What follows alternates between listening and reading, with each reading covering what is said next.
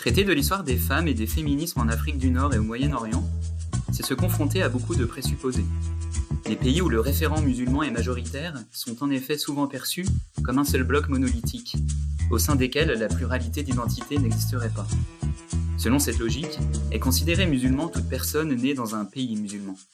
L'islam est aussi souvent présenté par ses détracteurs et détractrices comme étant une religion n'assurant pas l'égalité des sexes, ne favorisant pas une pleine émancipation des femmes. Plus globalement, un certain nombre de féministes considèrent la religion, et tout particulièrement l'islam, comme incompatible avec ces idéaux. La lutte pour l'égalité des sexes passerait donc nécessairement par une mise à distance du religieux. De l'autre côté, un certain nombre de musulmans et de musulmanes considèrent qu'il s'agit d'une occidentalisation de l'islam et appréhendent la pensée musulmane comme un cadre défini, qui serait hostile à toute dynamique de renouvellement et de relecture. Les féministes en Afrique du Nord et au Moyen-Orient semblent donc se heurter à un même essentialisme, celui qui conçoit l'islam comme une réalité statique, fondamentalement dogmatique. Sexiste dans son essence et le féminisme comme modèle unique, symbole d'une modernité occidentale normative. Cette logique nie aussi les féminismes qui ne s'inscrivent pas dans un cadre religieux, mais dans une approche laïque, tirant sa légitimité de l'universalité des droits de la personne. Pourtant, des revendications à caractère féministe, c'est-à-dire de contestation de la domination masculine, ça existe depuis longtemps dans les pays musulmans. C'est ce que les travaux de mon invité Ozir Glacier Adouche démontrent. Professeur d'histoire et de sciences politiques à l'université Bishops, chercheur associé au Sodrus, ses travaux de recherche portent sur l'histoire des femmes, au Maroc en particulier, au Moyen-Orient et en Afrique du Nord en général. Elle met en exergue comment les construits de la sexualité et des corps féminins et masculins produisent la dépréciation des femmes et de leur contribution à leur société. Ces deux derniers ouvrages, Femmes, Islam et Occident, et Le sexe nié, Féminité, masculinité et sexualité au Maroc et à Hollywood, paru aux éditions Pleine Lune en 2018 et 2019, vont venir nourrir les réflexions développées dans cette émission. Comment se pensent, s'articulent et se développent les réflexions autour de la question de l'égalité des sexes dans les pays d'Afrique du Nord et du Moyen-Orient Comment se définissent les féminismes dans les pays musulmans Qui les portent, les produit Quelle perspective quant à la manière de poser les liens entre femmes, féminisme et islam? Peut-on réellement concilier féminisme et religion? Tout cela, nous allons l'aborder dans cette émission avec Osier Glazier à douche. Bienvenue dans Religio.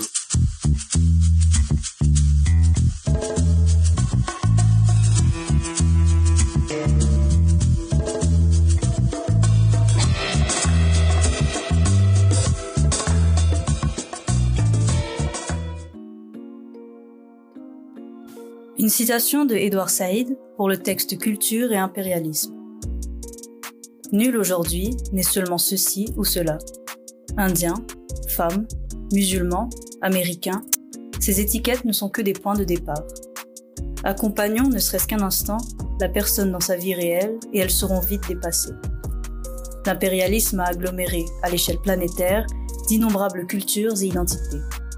Mais le pire et le plus paradoxal de ces cadeaux a été de laisser croire au peuple qu'ils étaient seulement, essentiellement, exclusivement des blancs, des noirs, des occidentaux, des orientaux. Comme ils font leur histoire, les êtres humains font aussi leur culture et leurs identités ethniques. Les continuités persistantes sont indéniables. Longue tradition, habitat prolongé, langue nationale, géographie culturelle. Mais il n'y a aucune raison, sauf la peur et le préjugé, de vouloir à toute force les maintenir séparés et distincts, comme si c'était le fin mot de la vie humaine. En fait, la survie dépend des liaisons entre les choses. On ne peut priver la réalité, dit Eliot, des autres échos qui habitent le jardin.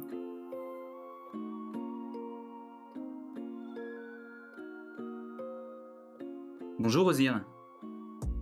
Bonjour. Merci euh, de répondre à, mes questions aujourd'hui. Euh, donc, on vient de l'écouter. Vous avez choisi un extrait de l'ouvrage d'Edouard Saïd, Culture et impérialisme, pour introduire l'émission.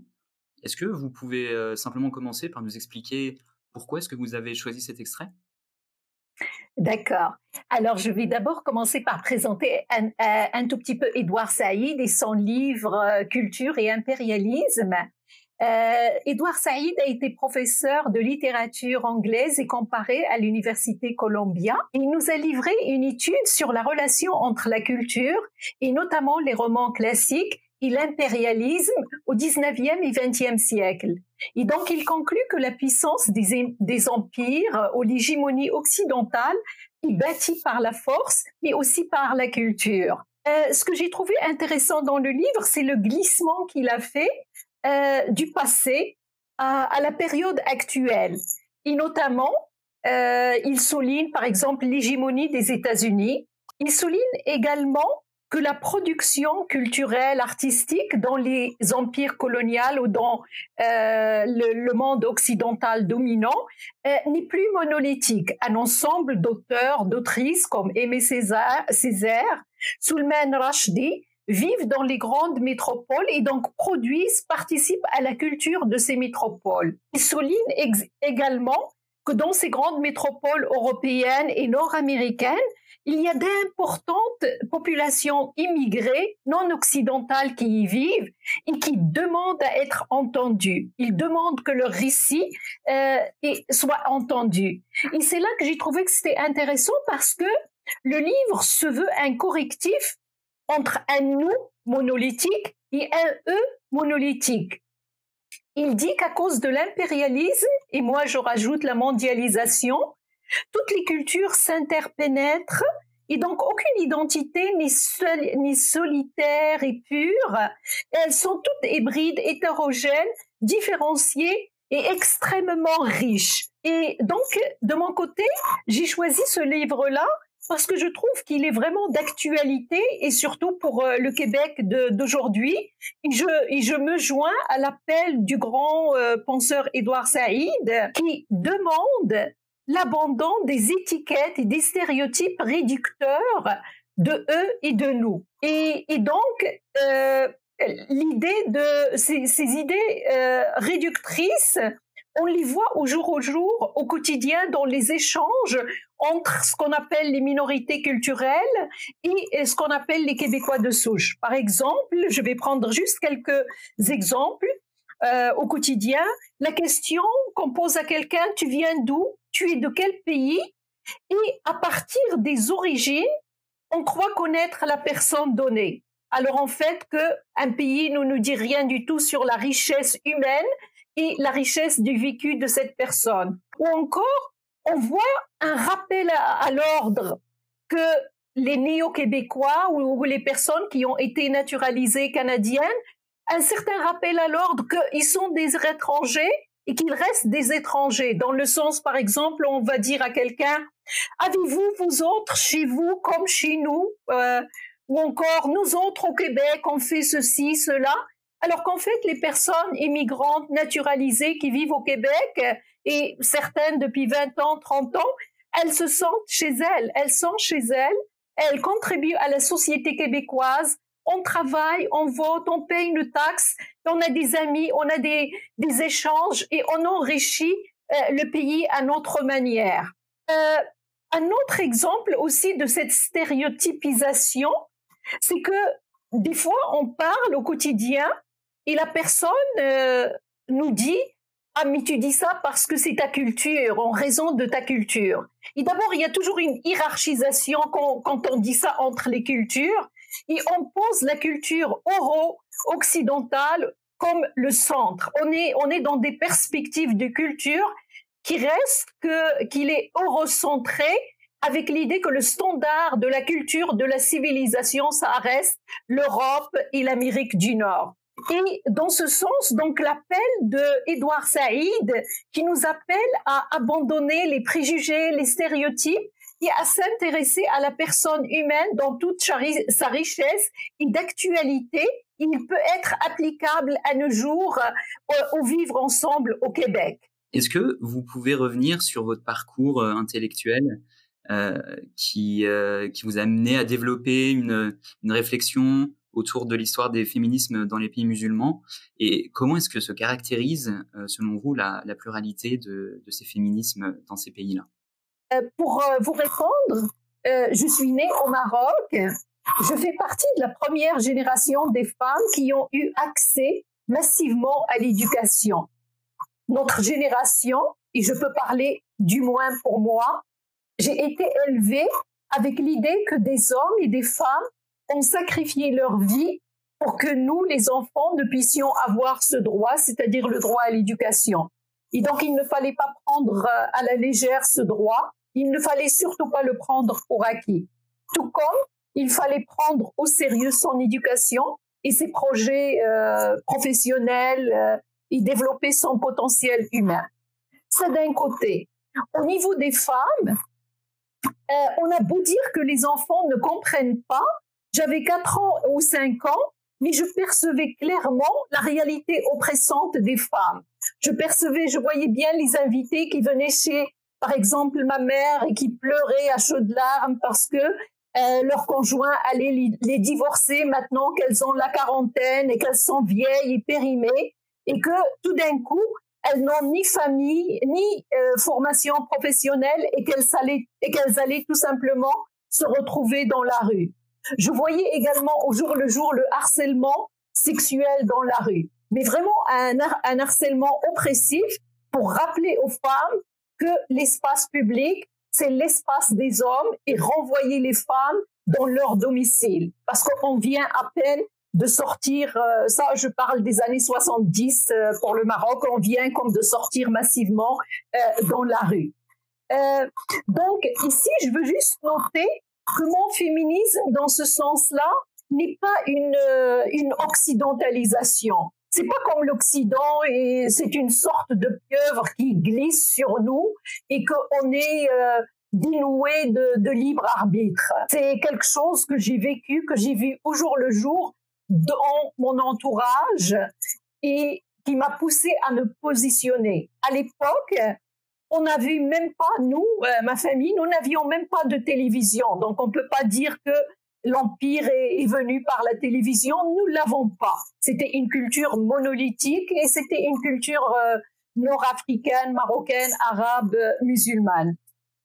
Euh, après, j'avoue, je suis une globe trottère j'ai vécu dans six pays différents, six, six cultures différentes, et j'ai voyagé dans une trentaine d'autres pays.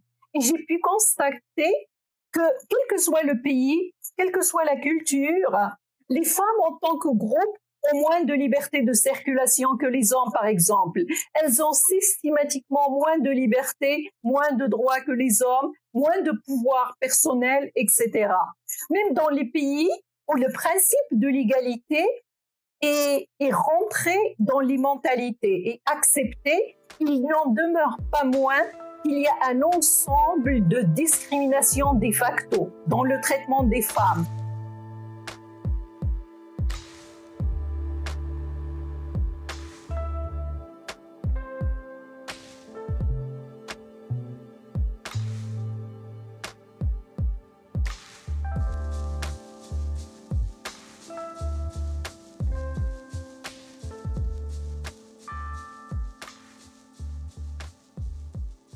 Les inégalités salariales, par exemple, ça c'est valide pour le, Canada. Les normes de beauté qui sont oppressantes, l'appropriation et la marchandisation du corps féminin, le phénomène de ce qu'on appelle le m'explicateur. Ça, c'est, je suis toujours ébahie comment chaque homme devant les femmes, euh, il s'improvise en voie d'autorité et d'expertise pour expliquer aux femmes leur vie. Donc, euh, c'est la raison principale pour laquelle je crois que les femmes partagent une condition commune basée sur l'écriture des corps féminins et masculins. Bien sûr, il y a la classe, il y a des distinctions de classe, des distinctions de race, d'ethnicité, d'inégalité entre nations. Ça, je le nie pas. De même, je crois que, que les femmes participent à des luttes globales contre le patriarcat, contre le néolibéralisme qui en fait se trouvent être des élites masculines. Ça explique donc que j'ai consacré mes travaux aux femmes et principalement les femmes au Maroc. Cela dit, c'est très clair pour moi que la situation des femmes nous indique un déficit démocratique global. Un déficit global, c'est pas seulement une spécificité de relation entre femmes et hommes, mais c'est une problématique démocratique. Donc, je m'intéresse également à la violence politique et comment les États, et notamment l'État marocain, les États au Moyen-Orient, euh, détruisent les mouvements sociaux de démocratisation et les voies progressistes dans les voies féministes. Euh, bah, ça me fait penser en fait là dans, votre livre le, le sexe nié, euh, vous vous abordez vraiment notamment euh, les, euh, le, fait que plusieurs euh, figures universitaires littéraires ou journalistes marocaines se sont engagées dans l'espace public. Vous soulignez que le féminisme, comme vous l'avez bien mentionné là dans, dans votre réponse, n'est pas un concept étranger à la culture nationale du pays. Pourtant, en 2015, des femmes étaient en première ligne des manifestations en s'opposant à une réforme de, de l'héritage.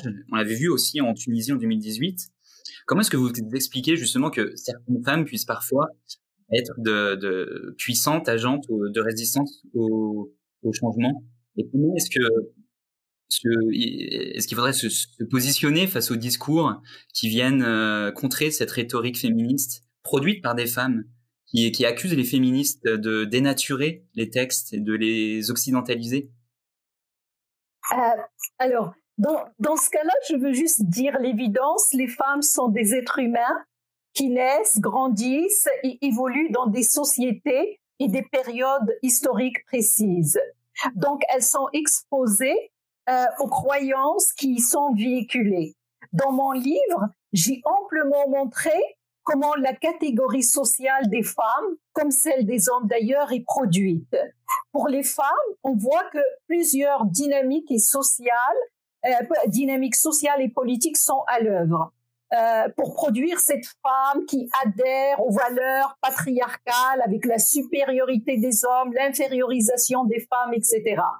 Parmi ces dynamismes figurent la socialisation et le conditionnement au sein de la famille, de l'école, les jeux, euh, le, quartier, etc. Mais aussi la violence symbolique et la violence physique. S'ajoute à ça un conditionnement qui est très puissant, et c'est la religion. Euh, ou plus, plus précisément, euh, euh, les interprétations masculines officielles de la religion. Et dans ce cas-là, elles servent de force parce que elles ne permettent pas la réflexion, l'analyse, la remise en cause de ce que Dieu a dit. Dieu a dit et on obéit, et on obéit, point. Donc, sans surprise, à force de se résigner du berceau jusqu'au tombeau, des individus, et là on parle de femmes, finissent par adhérer à ces construits des sexes, même si ces, construits les défavorisent. Euh, le statut des femmes dans un pays donné, comme je l'ai déjà dit, c'est un indicateur de la démocratie.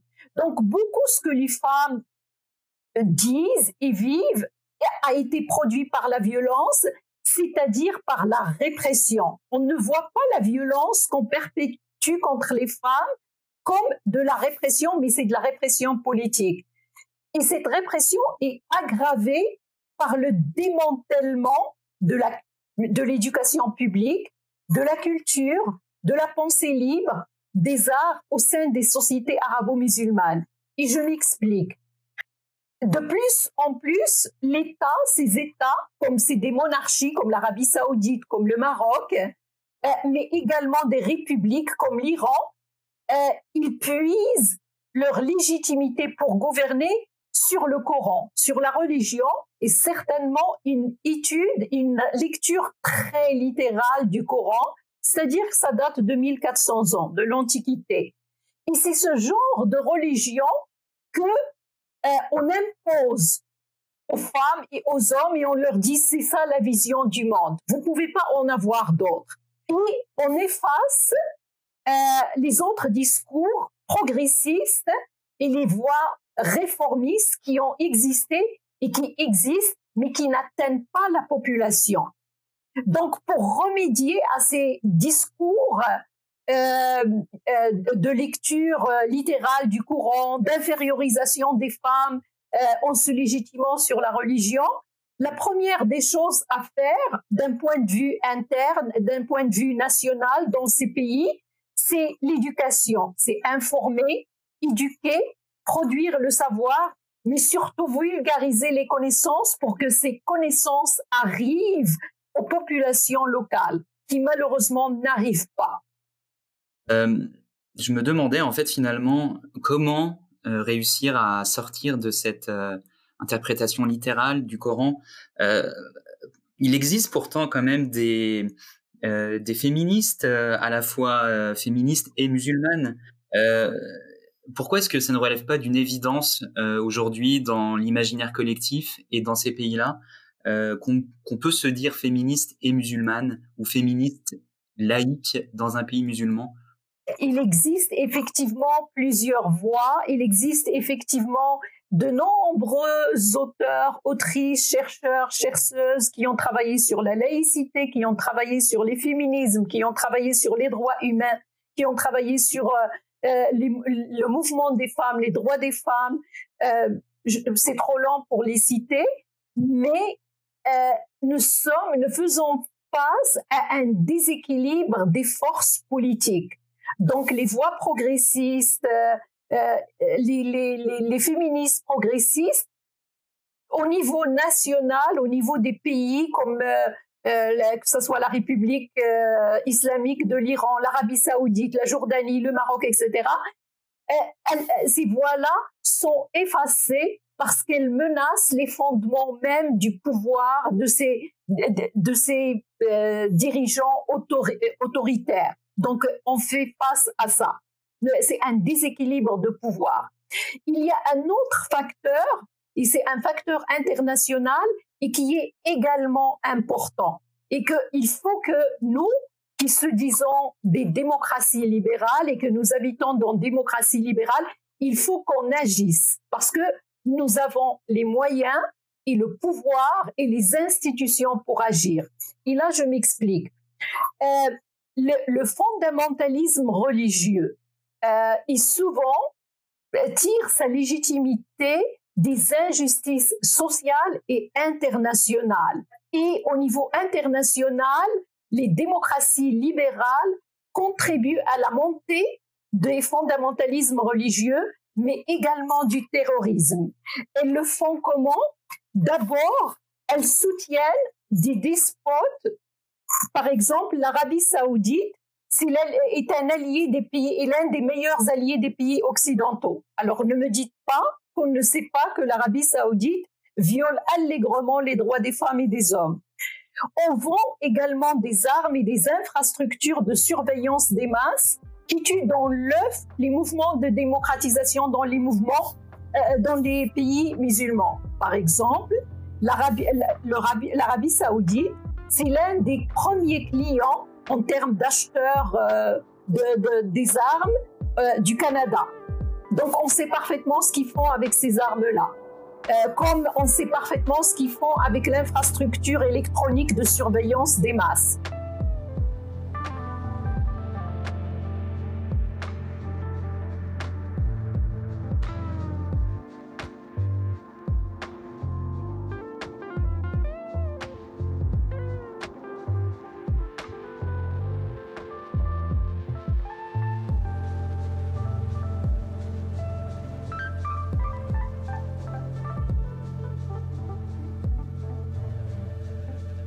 Il faut également une justice internationale.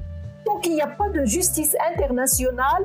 Dans ce cas-là, il y a des acteurs qui vont recourir à Dieu, à, des lectures très littérales euh, euh, du Coran, qui vont mobiliser, des, instrumentaliser le sentiment d'injustice des gens euh, pour propager le fondamentalisme religieux et les, et les terrorismes. Et je parle par exemple, on insiste à des agressions militaires au nom de soi-disant la démocratie, euh, soi-disant l'égalité des sexes, euh, euh, comme ce fut le cas en Irak et en Afghanistan, où on a détruit tout, un, tout un pays, on a rendu des populations entières à l'état des sans-abri, des apartides, et en plus, ces agressions militaires des États-Unis n'ont pas été punies. Il n'y a pas de justice internationale. Donc, que l'on ne s'étonne pas que l'État islamique euh, Daesh est né en Irak. C'est une réaction à ces agressions-là. Il y a, il y a d'autres choses, c'est à l'intérieur des, pays occidentaux. Par exemple, en France, euh, on parle de quelqu'un qui est comme euh, quatrième génération immigrée. Je suis désolée, ça n'existe pas un immigré ou une immigrée de quatrième génération. C'est un Français, c'est une Française à qui on refuse les droits de citoyenneté pour la simple raison qu'ils ont la peau basanée ou qu'ils s'appellent Mohamed ou qu'ils s'appellent Fatima. Donc il faut qu'on ait une justice à l'intérieur des démocraties libérales. Un autre élément, c'est que il faut qu'on ait une égalité des chances parmi les populations, les, les, minorités ethniques et non ethniques dans les pays, dans les démocraties libérales. Et les statistiques montrent clairement au Canada que quand on s'appelle Mohamed, ben, on a plus de chances que son, CV se retrouve dans une corbeille que d'avoir une entrevue professionnelle. Donc, pour lutter contre les terrorismes, le fondamentalisme religieux, les lectures littérales du Coran, c'est très important d'avoir une, euh, une démocratie qui est inclusive, ok, qui ne se réduit pas à des populations privilégiées seulement. Alors vous l'avez très justement soulevé, euh, la question euh, de, la place euh, des citoyens et des citoyennes que l'on perçoit encore comme des étrangers dans notre société, que ce soit au Québec ou en France ou ailleurs. Ça pose vraiment la question finalement des, de la place qui est donnée aux personnes euh, qui peuvent avoir des origines euh, de pays musulmans, euh, d'Afrique subsaharienne, etc. Qu'est-ce que vous pensez, vous, de la, de, de la place qui est faite à ces personnes-là, et notamment les personnes issues de sociétés musulmanes, dans, dans les médias, dans, dans l'espace public de manière générale euh, au Québec et ailleurs? D'abord, je trouve qu'il y a beaucoup de les médias de masse ou des fois ce qu'on appelle les radios poubelles qui présentent, qui représentent les immigrés, euh, les, les, réfugiés, les minorités ethniques et surtout des pays musulmans, issus des pays musulmans, comme une nuisance. Donc on ne les voit pas comme des êtres humains à part entière et certainement pas comme des ressources humaines qui participent à la production des richesses du pays et de la nation. Pourtant, on travaille, pourtant, on vote, on, participe à, la culture, on est là, on a des amis, etc. Mais les, gens sont plus vus comme des nuisances. Ça d'un côté, ça c'est vraiment dans les styles radio poubelle. Euh, quand on regarde les médias un peu plus comme Radio-Canada, quand on regarde les journaux, quand on regarde les productions culturelles artistiques, on voit qu'en fait, en général, les immigrés, les réfugiés, les minorités culturelles ne sont pas représentés de façon proportionnelle. Il y a une certaine absence. Et quand elles sont invitées à parler, c'est souvent pour prendre la parole dans des débats identitaires exigus qui intéressent vraiment les Québécois de souche du style euh, est-ce que vous êtes pour ou contre le voile? Euh, Est-ce que vous êtes pour ou contre la laïcité ouverte ou fermée? Mais on ne s'intéresse pas en général à leur récit de vie, à leur, euh, à leur, à leur vécu dans sa totalité d'être humain, etc. Ça d'un côté. De l'autre, c'est que de nos jours, après le communisme, euh, durant la guerre froide, durant l'époque, euh, la grande époque de l'Union soviétique, de nos jours, l'ennemi hein, sur l'échiquier mondial, c'est l'islam. Donc, d'accord, on va, présenter l'islam, les fondamentalismes religieux comme, euh, des ennemis. Mais il existe d'autres il existe, les, les, populations musulmanes ne se réduisent pas à cette minorité de fondamentalistes religieux. Il y a des productions culturelles, il y a des productions artistiques, il y a des productions intellectuelles, mais on n'en parle pas. Elles passent complètement inaperçues, qui, qui pourtant pourraient enrichir euh, les débats. Euh, il, il, y a des voix féministes, il y a des voix progressistes, il y a ceux comme vous et moi qui croient à la démocratie, à l'état des droits, aux droits humains, il y a l'égalité des sexes mais nous n'avons pas la même voix, la même portée que par exemple un fondamentaliste ou une fondamentaliste islamique, par exemple.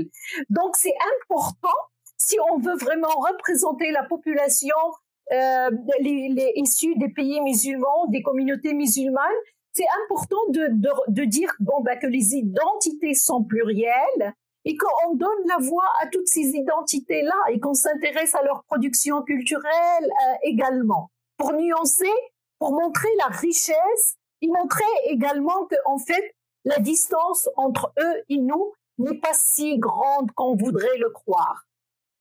Est-ce que vous direz que euh, une société comme le Québec, c'est une société aujourd'hui euh, islamophobe dans son ensemble, euh, dans ses structures? Non, non, je me permettrai pas d'aller jusque là. Non, je me permettrai pas de dire ça. il y a il y a un courant certainement un courant d'extrême droite il y a un courant de il y a le racisme systémique mais euh, le racisme systémique, les premières victimes sont les Amérindiens. Les, les Amérindiens, c'est un autre sujet, je parlerai pas davantage euh, euh de ce sujet-là. Euh, pour moi, le Québec, euh, dans les débats qu'on entend, dans les, les, les, débats qui monopolisent comme le voile, la laïcité, ça traduit euh, une insécurité identitaire un peuple qui, se sent bien dans ses institutions, qui se sent sécuritaire dans son identité, n'est pas menacé par 3% des, parce que c'est ça le pourcentage des, personnes issues des pays musulmans qui, qui vivent au Québec. C'est, les statistiques disent autour de 3%. Ne sont pas menacés par les 3% des musulmans ou des personnes issues des pays musulmans qui vivent ici. Donc, je perçois le Québec plus comme euh, un groupe donné dans le Québec, euh, comme euh, vivant une sorte d'insécurité identitaire. C'est cela le problème. Et si vous avez envie d'aller plus loin et de prolonger les réflexions ici entamées, je vous invite à vous procurer les ouvrages d'Ozia Glazier à douche, Le sexe nié, et Femmes, Islam et Occident, paru aux éditions Pleine Lune. Merci à Ozia Glazier Douche, merci à Farah Louisa Majoub pour avoir euh, prêté sa voix à la lecture de l'extrait. Merci au Sodrus et à la chaire de recherche Droit, Religion et Laïcité de permettre euh, cette émission. Quant à nous, on se retrouve bientôt pour un nouvel épisode de Religieux.